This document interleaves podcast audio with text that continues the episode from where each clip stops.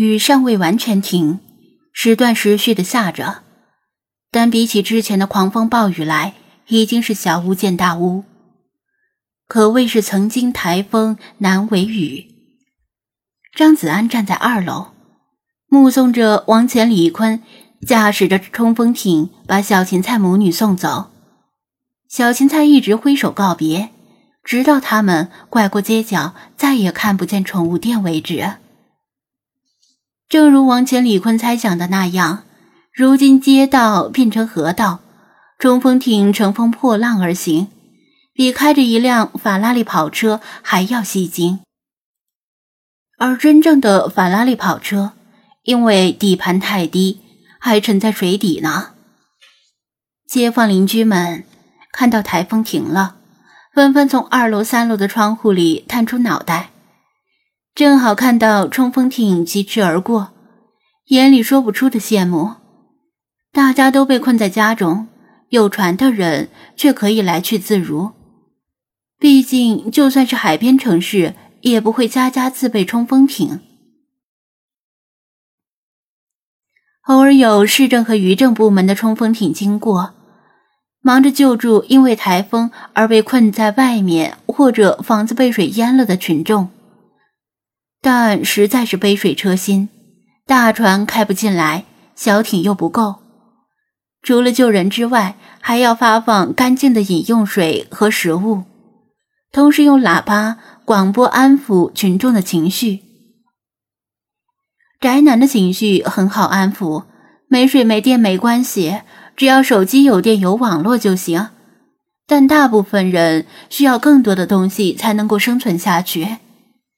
眼看天就要黑了，黑暗中度过这一夜就太难受了。这次台风来得太突然，猝不及防之下受灾是难免的。不是所有人都像张子安一样提前做了准备，毕竟水族馆太怕断电，而宠物店太怕被水淹。有了这次的经验。下次台风来的时候，滨海市民应该不至于这么仓皇失措了。张子安和店员们继续回到楼下，清除涌进来的污水。过了大约半个小时，王乾、李坤回来了，表示已经安全把小芹菜母女送回他们居住的小区，而且是一直把船开到楼门口。他们住高层，电梯井已经被水泡了。再加上没电，这意味着他们只能一步步爬上高层，但这也是没办法的事儿。张子安让店员们各自回家，但现在台风既然已经停了，并且家人们已经得到了他们平安无事的信息，他们更不着急离开了。毕竟，光靠张子安自己一个人吸水倒水之类的，实在是很麻烦。一直到半夜时分，店员们才驾驶着冲锋艇陆续离开。由于全程的下水道均已堵塞，污水短时间内排不出去。肉眼目测，水位只比台风刚停的时候稍微低一些。即使到了明天，污水恐怕也不会完全退去。所以张子安告诉店员们，让他们明天在家里休息，不用来了，反正也不可能开门做生意。等他们走了，他和精灵们才吃晚饭。猫类精灵们吃的是各种猫罐头，雪狮子吃的是生牛腩，而张子安和法推、菲马斯吃的是他们网购的自热米饭。不只是小芹菜母女和店员们，精灵们也从那个绘本故事中各自体会到一些东西。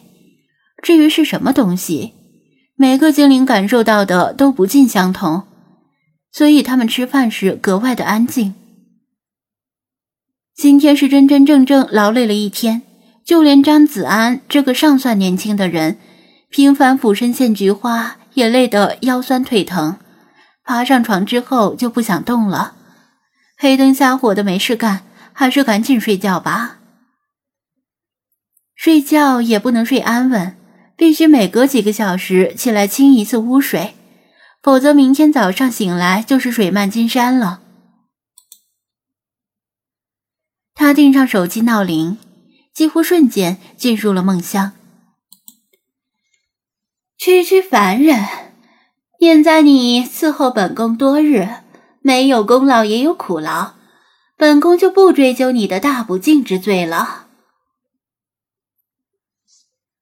子安，老朽一生所得已尽数传授给你，切记勤加修习，日后必有大用。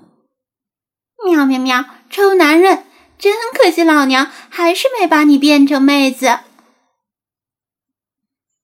子安，谢谢你帮我找回了我的名字。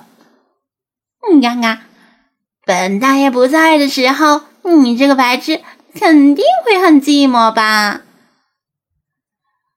革命尚未成功，局座仍需努力。吱吱吱吱，阿森，小气鬼，为什么你就不能对我大方一次呢？兄弟，愿神指引你的道路。喵，子安。朦胧中，他像是听到了精灵们的声音，但是他太困了，眼皮像是沾了胶水一样，怎么都睁不开。他知道，这时候还是深夜，按理说精灵们应该都在睡觉，但为什么？是梦吗？这种感觉确实很像梦，尤其是很像鬼压床的那种梦，也就是科学上的睡眠麻痹。明明感觉自己醒了，但就是怎么也睁不开眼，怎么也坐不起来。你们在说什么？为什么大半夜的不睡觉？睡眠麻痹。一般是发生在两种时候：一是刚入睡的时候，二是快睡醒的时候。共同点就是半梦半醒期间，体现在没有完全清醒的大脑无法控制肌肉，所以会产生种种可怕的幻觉。他用尽全身力量挣扎着想彻底清醒，但办不到。如果是做噩梦彻底被吓醒也好。但这偏偏不是噩梦。过了一会儿，他无法判断这一会儿是多久。也许只是瞬间，也许是几分钟。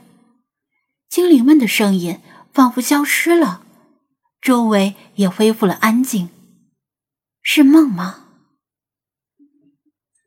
他的精神刚一松懈，无法遏制的疲惫感袭来，这次彻底的沉入梦境。像是粘住眼皮的胶水消失了，他猛然睁开眼睛，这次非常轻松的睁开了。眼前是绝佳的视野，一望无际的绿色海洋，脚下若隐若现的薄雾。他马上认出这是哪里，是隐雾山的山顶，并非是现代的隐雾山。说实在的，他松了一口气，因为他知道这是梦。既然知道是梦，他也就知道是谁把他拉进梦里。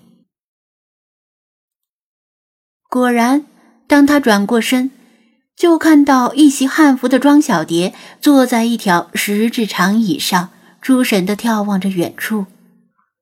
他对梦境世界已经一回生二回熟，而且能够越来越快的察觉梦境，心里还有一丝窃喜，为自己的智商而窃喜。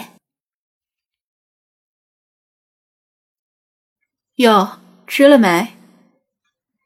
他抬手向他打招呼。庄小蝶没有回答这句废话，而他也早已习惯了他的高冷。